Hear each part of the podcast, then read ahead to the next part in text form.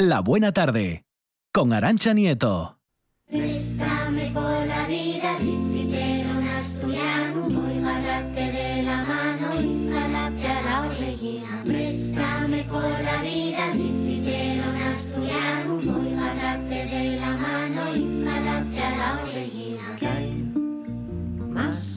Pues seguimos en nuestro Día de Asturias aquí en RPA y ahí estaba ese acto, esa celebración institucional, esa entrega de medallas en su máxima categoría, la de oro, como les comentábamos, a la denominada Comisión de las Ocho. Los redactores del primer borrador de nuestro Estatuto de Autonomía, Francisco Sosa Wagner, Bernardo Fernández, Juan Bautista Fernández Fidalgo, Juan Casero, Francisco Bastida, Ignacio de Otto y Pardo, Juan Luis de la Ballina y José Manuel Riesco Morán y las medallas de plata que han sido concedidas, como bien saben, a la directora de Salud Pública de la Organización Mundial de la Salud, OMS, la langreana María Neira y a las guisanderas, las guardianas de nuestra tradición culinaria, ese club de guisanderas de Asturias. Enhorabuena, por supuesto, a todos los premiados y galardonados con esas medallas del Día de Asturias.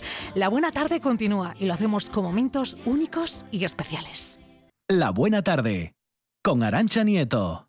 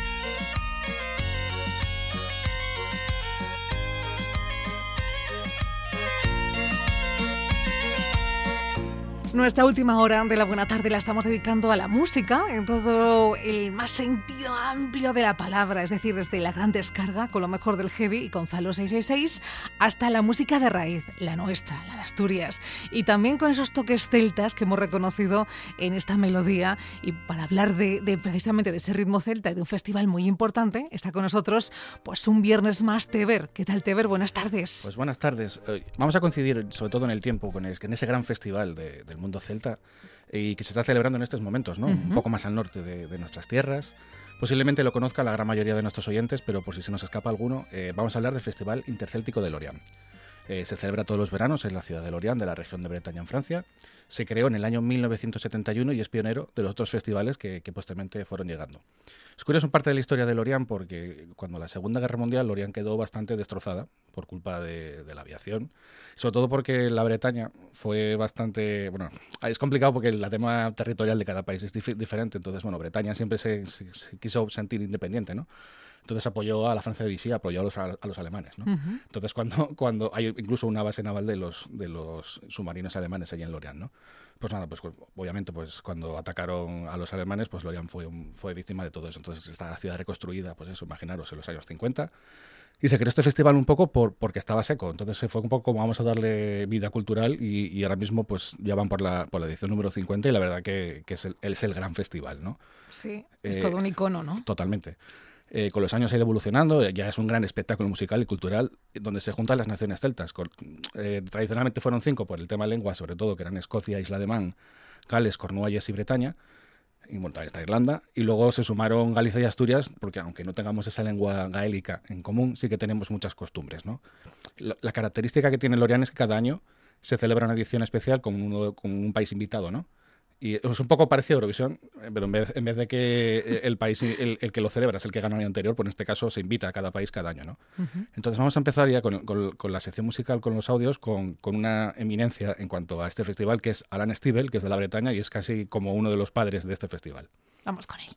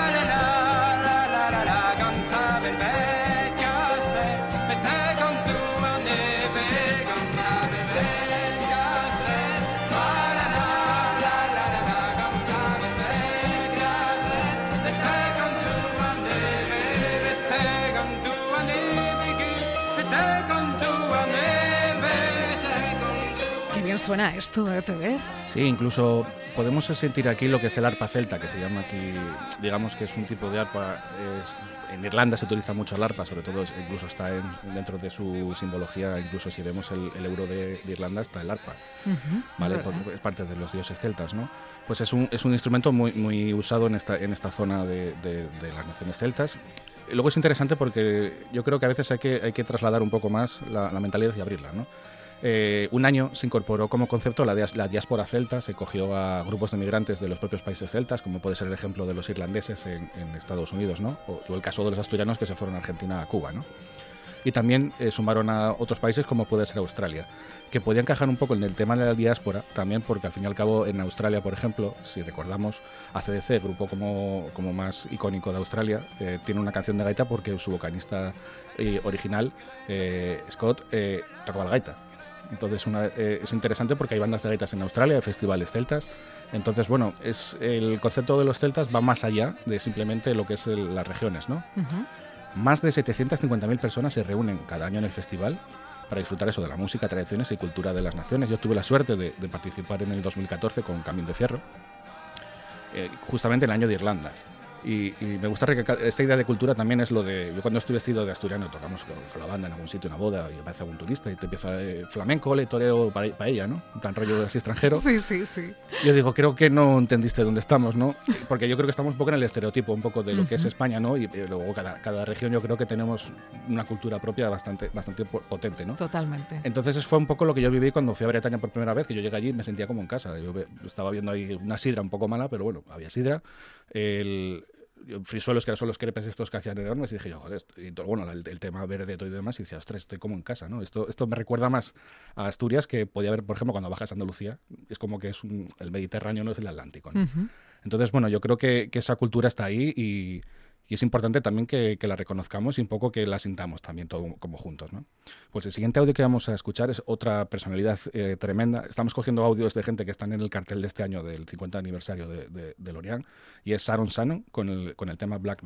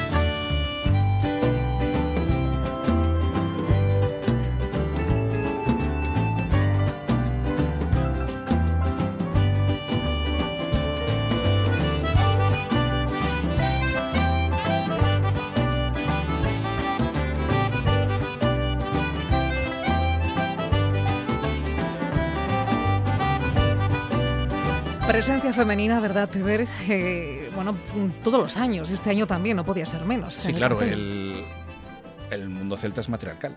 Totalmente. entonces yo creo que no es que sea, es, más que obligatorio, ¿no? Es, es, es, parte de nuestra, de nuestra forma de entender el mundo, ¿no? Esta edición número 50, que es normalmente siempre que los años que son redondos, pues se celebra el año de, de Bretaña, ¿no? Eh, iba a ser el año pasado, pero se tuvo que posponer por culpa de, ya sabemos, del tema COVID y bueno, que si, no nos podíamos juntar ni tres personas como para juntar casi un millón, ¿no? Que es lo que realmente... 750.000 decías, Sí, se dice pronto, ¿eh? Y luego eh, es súper impresionante también el cómo la gente del, del Lorian mismo participa en tipo Olimpiadas porque son voluntarios para dentro del festival, para tratar de conseguir que, los, que, el, que todo el beneficio que quede en el pueblo sea para todos, ¿no? Entonces, es impresionante. Yo, me da rabia porque yo creo que en Oviedo o en Gijón se puede hacer un festival de este nivel. En Asturias en general podríamos hacer un festival a esa altura. Y yo creo que nos falta ahí un poco de, coordinación para... En Oviedo se celebró un año un festival muy potente, pero bueno, no fue más que, una idea de un año, ¿no?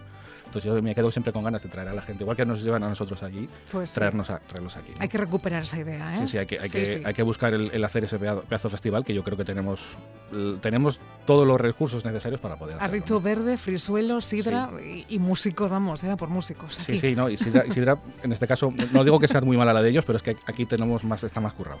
Totalmente.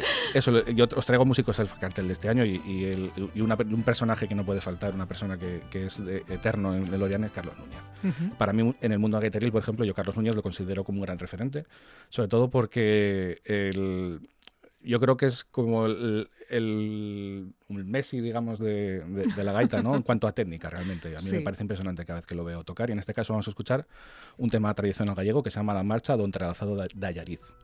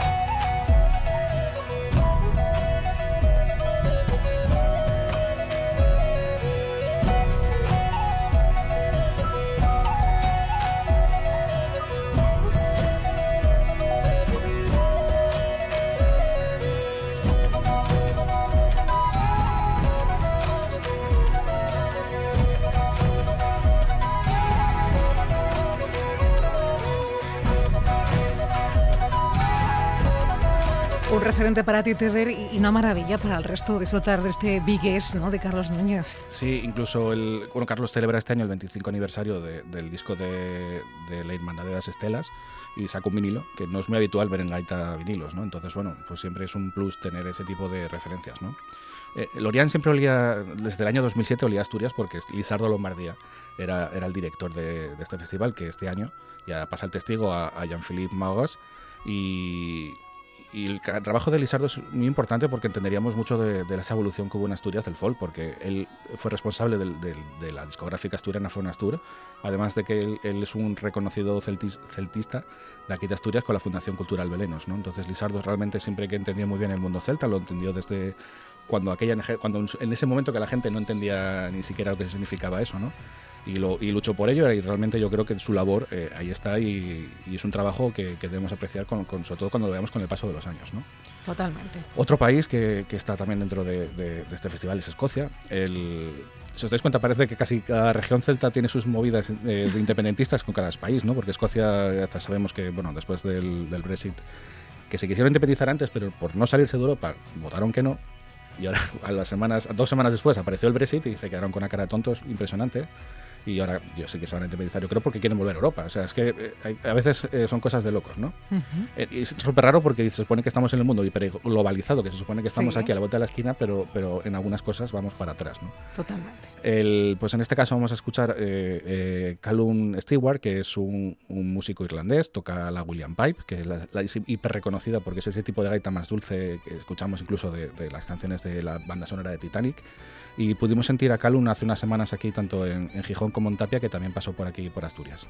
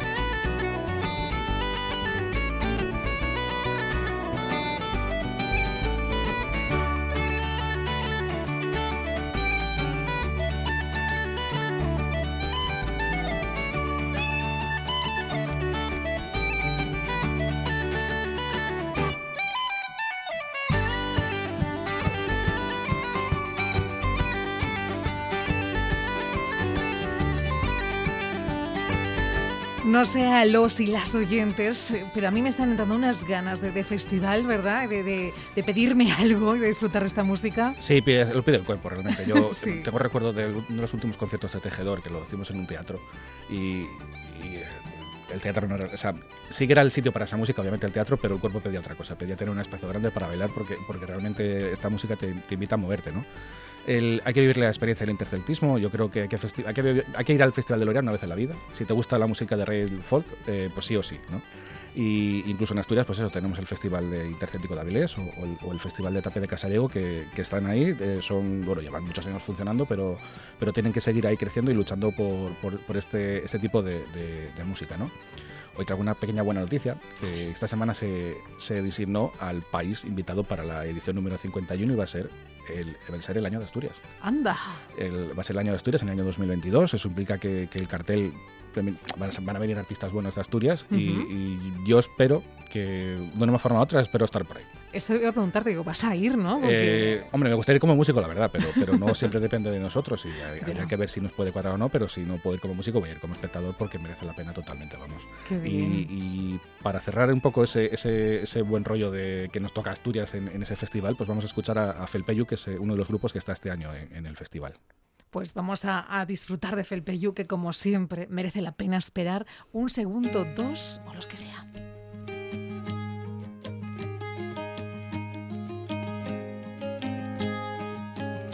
Les manes que un tiempo daban aliendo, xinta y consuelo Hieren de García y Ayar, de Mandil y Abadero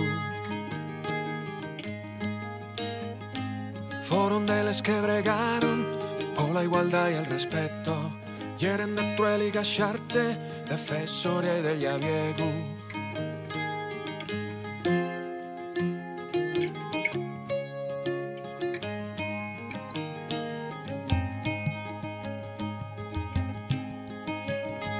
Huellos que vieron el sueño aquel abril de otro tiempo. Quieren de forgacha y fumo La rabia de chapa y fierro fueron de los que tentaron la maldición de los siglos. Hieren de tallo y carbón, de yuncla, libro y tintero.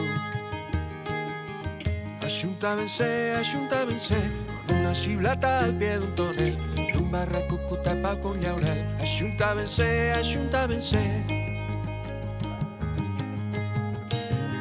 Los brazos que esconjuraron la sombra de su neto, llenen de pañuelo negro de focini de martello axuntábense Con unha xiblata al pie dun Mozos e moces camas de beber Cantaben, bailaben e axuntábense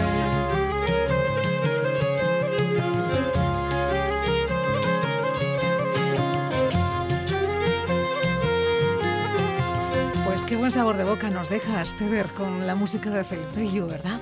Sí, la verdad que, es un placer escucharles, es, un placer que sigan haciendo música y, que podamos sentirlos en espacios tan bien tratados a la música. Yo tengo el recuerdo de tocar en, eh, justo ahí un día, tampoco era la gran pared ni nada, simplemente tocamos ahí en una esquina y que venga la gente a, agradecerte, a aplaudir y que es una cosa que, los músicos no es por, por ego, ¿eh? es por, porque es una forma de saber que, puedes agradecer el trabajo de los músicos. ¿no? Y, la verdad que Bretaña, o en el caso de Lorian, es impresionante esa educación musical que tiene la gente. Qué bien, qué bien. Pues tenemos mucho que aprender. Ya nos has lanzado pildoritas. El año que viene somos protagonistas en el festival. Y ¿por qué no hacer algo parecido? Evidentemente no igual, pero ¿por qué no, verdad? Sí, habría que dejarlo crecer, yo creo. El... Es complicado porque el mundo de la cultura en sí mismo ya es complejo, porque, porque implica muchas veces, necesitamos el apoyo primero de la administración y luego también de entidades privadas tipo patrocinadores y, y demás entonces, bueno, el, siempre se puede empezar, como está en el, el Avilés o el, de Tapia, por ejemplo, que ya tienen varios años de trabajo y, ya tienen sus, pues, sus presupuestos y sus formas de trabajar, pero bueno, yo creo que era interesante que el gobierno de Asturias pegase un, golpe a la mesa y pensaran que, que, esto también es una forma, muchas veces pensamos en el turismo como algo de masas y de traer mucha gente y demás, pero la cultura también es algo que aporta valor y riqueza y puede traer a la gente no solo para, para hacerse fotos ah, con Woody Allen o con, o con el Marango o cualquier, cualquier, de las cosas que tenemos nosotros así de nuestra, de nuestra imagen, sino que también podemos eh, traspasar un poco hasta incluso las emociones y hacer que, que, la experiencia Asturias sea aún mayor que simplemente el hecho de, de venir aquí y por lo lo menos no pasar calor como están abajo pasando, ¿no? Asturias Paraíso Cultural. Sí. Teber, gracias como siempre. Hasta el próximo viernes. A vosotros.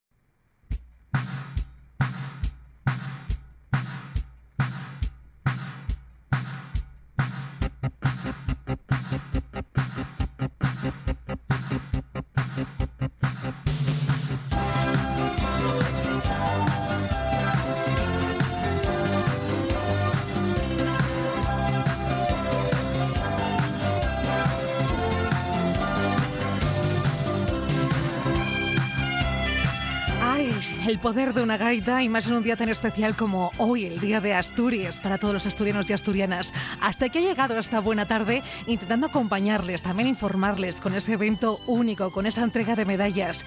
Y mañana, por supuesto, estaremos de nuevo para acompañarles en la sintonía de RPA a partir de las 4 en punto. Lo dicho, disfruten y mucho de este gran día. Feliz Día de Asturias a todos los asturianos y asturianas. Puse Asturias.